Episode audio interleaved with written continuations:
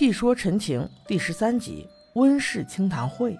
上集我们说到，温家势大，招仙门百家直系子弟去他家听训，致使魏无羡和落魄的蓝忘机再次相见。但实际上，在原著中，这次相见之前，望羡在温氏还有一段互撩的戏，那是在十六年后，魏无羡知道了墨娥的真正含义，回忆到的一段时间，差不多在听学结束半年多以后。同样还是温氏举办了十年以来的最大一次清谈会，仙门百家全部都自愿赴会。那个时候温家的口碑还没有那么差，像参加这种清谈会有百利而无一害。不仅长辈们可以切磋一下理论知识，小辈们无论身份贵贱都可以参加各种比赛，这也是各家吸取人才和扬名立万的好机会。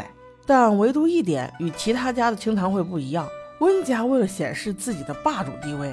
要求所有参赛的各家子弟必须身着烈日炎阳袍，以显温家威风。那在当时，这也说得过去。温家出钱、出人、出力举办这么一个盛会，统一服装也不是不可以的，只是要辛苦大家脑补一下我们的忘机哥哥，穿着一身正红色的烈日炎阳袍，袖口拧得比他的眉头还紧，额间的墨额仍然雪白，好似民间的新郎被逼婚一样，实在是有点不搭呀。但是，一眼望去，所有的参赛子弟都是这副打扮，倒是让蓝湛很难找到魏无羡的身影啊。自在云深不知处听学一别之后，蓝忘机和魏无羡再无联系。那魏婴这个没心没肺的，他肯定没感觉到什么。但蓝湛不一样啊，他几乎天天都在对自己说静心凝神，所以要说他心里毫无波澜，那是不可能的。尤其是西尘哥哥，还时不时的在旁边说：“忘机呀，也许魏公子今天也来了。”你不过去找找他，打个招呼吗？蓝湛只能忍了又忍，说不必。但是面对相思之情，不管是蓝湛还是别人，能控制自己的言语已是不易，怎么可能还能控制得住自己的眼神？他不自觉的，而且还很自然的去寻找魏无羡的身影，但一片街红，很难找的。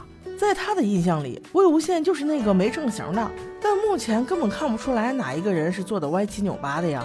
再仔细搜寻一遍，才发现。原来他心中的那一抹红，在远远的树上倚靠着呢。再定睛一看，眼睛却是闭着的，哈哈，还真是他的样子啊！听着前辈们的辩论，已然睡着了，怪不得一点动静都没有。此时的蓝湛貌似表面上毫无波澜，但实际上心头已经有了悸动。没想到正在此时，魏婴被江城给撞醒了。江城也是好意提醒他好好听，结果这个魏婴不领情。反倒是目光游移起来，向兰家这边搜寻。那姑苏兰氏甚是好找，即使身着红袍，但雪白的墨额却格外亮眼。所以蓝忘机真的害怕与魏无羡四目相对的那一刻，发觉他有异动的时候，立刻移开了自己的眼睛。哎呀，真的是设身处地的帮蓝二哥哥想一想，体会一下他的小心思，简直就跟十七八岁那个暗恋着隔壁班的大男孩的你，是不是一模一样啊？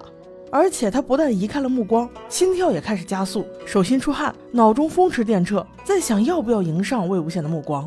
终于，他鼓足勇气，呼吸都凝滞了，去四目相对之时，他还在想魏无羡会对他眨个眼儿，还是挑个眉，还是趁大家都不注意的时候再给他来个纸片线。但对于内心戏这么足的蓝二哥哥，这一次终究是让他失望了。魏无羡的眼神几乎是贴着蓝湛的脸划过去的。并未留在蓝忘机身上片刻，忘机瞬间表情就暗淡下来，两根手指又开始不自觉地摩挲他的衣角，心中又在想：这魏无羡到底是没看见自己，还是假装没有看到自己呀？哎呀，这一段的这个感觉就特别像魏无羡给他送琵琶那一段。其实忘机已经全心全意地准备迎接魏无羡了。但这才发现，魏无羡的心思根本没有放在他身上，这种失落真的是难以用语言来形容啊！那可以揣测，基本上从这个点开始，他就开始生气了。又过了好一会儿，长辈们的辩论赛终于结束了，也到了小辈们放松一下，准备入场开始比赛的时候。各家子弟都在三三两两的往赛场上走的时候，蓝忘机忽然听到自己身后有人叫：“哎，你等等我！”这声音再熟悉不过了，几乎他每天都在思念啊。他忽然身体一僵，又开始无措起来，挣扎之后还是回头去看，真的是魏无羡，手舞足蹈的就冲了过来。看着那满脸都快溢出来的笑容向自己奔过来的时候，蓝忘机的心终于有些暖了。正在他琢磨如何说开场白的时候，哪知这人竟脚步轻快的掠过了他，并无停留。擦肩而过之后还大喊道：“哎，江城，你走这么快干什么？等等我呀！”哎呀，我去！看到这一段，我的心都跟着凉了呀。蓝忘机真的是这回脸丢大了，手中的两指摩挲衣物已经不够了，已然捏成了拳头。蓝湛这次已经单方面确定，魏无羡肯定是假装没有看到他，并且是故意忽略他。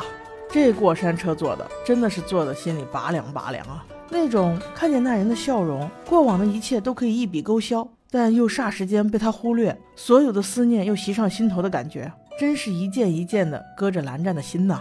而这一切仍然都逃不过蓝曦臣哥哥的眼睛。但无论现在说什么，都会被蓝湛怼回来，倒不如暂且不劝，先拉着忘机打好比赛再说吧。蓝忘机也是在动了好久，重新收拾好自己的心情之后，还是稳定住了自己的情绪，正事要紧。但当他去领剑试弦的时候，忽然从旁边窜出一红衣少年，满脸惊喜的模样，拍着大腿道：“咦，这不是鸡兄吗？”在经历过刚才的折磨之后，蓝忘机只觉可笑，心道：“装模作样，你从头至尾假装看不到我就好，何必又突然假惺惺的过来打招呼？”而表面上却不理他，扭头走了。魏无羡虽也莫名其妙，但是他被冷落惯了，却也未觉异样。不过正因如此，他又起了撩拨蓝忘机的心，特意跑到蓝氏门生的入口处等着。入口狭窄，只容一人通过，所以二人都只能侧过身来四目相对。蓝忘机踌躇了一会儿，道：“结果，魏无羡就当没听见一样，反而对他挑了挑眉，道：‘哎呦，肯理我了？刚才还装不认识呢。’”竟然还学会假装没看到我呢！蓝忘机心里真是委屈啊，这叫倒打一耙好吗？但此时已有别家子弟在旁边指指点点，你们两个贴这么近，四目相对，在干什么？他实际上是受不了这些的，于是只能冷冷再道：“借过。”其实魏无羡过来挡住他，就是为了好玩。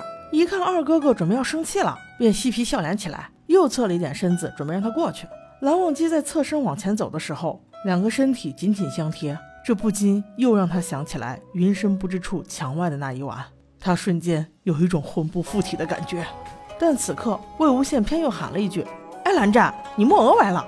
蓝忘机想都没想，就立刻用手去正了正，这才发现魏无羡捉弄人的老毛病又犯了。等他抬眼想去责备魏无羡的时候，魏无羡早就已经嘻嘻哈哈的跑远了。哎，真是有一种无的放矢，一拳砸在软棉花身上的感觉啊！他既然走了，那就专心比赛吧。以望羡两人的射箭功夫，要赢得这场比赛并不难，但还是发生了意外。就在比赛进行了一多半之后，望羡又一次巧遇了，只不过这次在靶场以内，他们周围并没有其他人。魏无羡从侧后方看到蓝忘机时，大喊了一句：“忘机兄！”蓝忘机正全神贯注，下意识地答道：“何事？你墨额真的歪了。”听到这话，蓝忘机才意识到这又是魏无羡。又来捉弄他，你怎么就这么乐此不疲呀？无聊。本来说完这句话，转身他就要走，没想到魏无羡还抽身迎了上来，边上手边道：“真的，真的，真的歪了，我给你正正。”蓝忘机都没有来得及阻止，墨额就掉了。这哪是歪了，这是硬生生被魏无羡给拽下来了呀！本来周边没什么人，但闹了这么一出，周边一下涌上人来。大家都知道蓝氏的墨额碰不得。除非命定之人，但魏无羡在原著中这时是真不懂，还假惺惺地说：“呃呃，不好意思啊，我我我现在就给你戴上，我给你重新戴上吧。”蓝忘机此时真是脑中空白啊，看着面前这个道歉之人，但面上毫无愧色，手里还在不停把玩这条墨额，他终于彻底清醒了，把弓和箭扔在地上，恼羞成怒的把墨娥一把抢了回来。还好此时哥哥已经赶到，他三言两语告辞，便放弃比赛。回云深不知处去了。其实他是听进去哥哥劝他的话了。他心里清楚，魏无羡肯定不是故意的。就算是逗他玩，魏无羡也不会故意不知轻重的拉掉他的墨娥。他的负气离开，也许是受不了周围人的指指点点。或许还有一种可能性，他其实不希望魏无羡不是故意的。但不论怎样，他是离开了。回到云深的他也没有闲着，因为温氏清谈会发生的事情对他的触动很大。他不想在这黏腻的思念中再混沌下去，他想拨开云雾看见太阳，想趁早了结这段情愫。时间越久越难以控制啊！就如同这次清谈会的突发情况，他以为自己收拾好了情绪，但实际上每每遇到那个声音，每每看到那个眼神，他都是难以自已的。他去了藏书阁翻阅古籍，去了兰室看历家先祖的过往，去了龙胆小筑回忆起母亲的点点滴滴，又回到自己的静室，安静地陪着那两只他喜欢的兔子。他不禁想到，自己花了一年时间，才从纷纷乱乱的情绪中稳定下来。可是简单的几句话，或者只是一个眼神，一池静水便又起了涟漪。命定之人对他来说简直虚无缥缈，更何况这四个字犹如一层薄纱一样盖在了魏无羡身上。就在这纷繁复杂的情绪之中，他抚琴，曲调婉转，竟与过往曲谱都不相同。如此甚好，变换此曲望羡吧。明知不可为，那就只能忘了。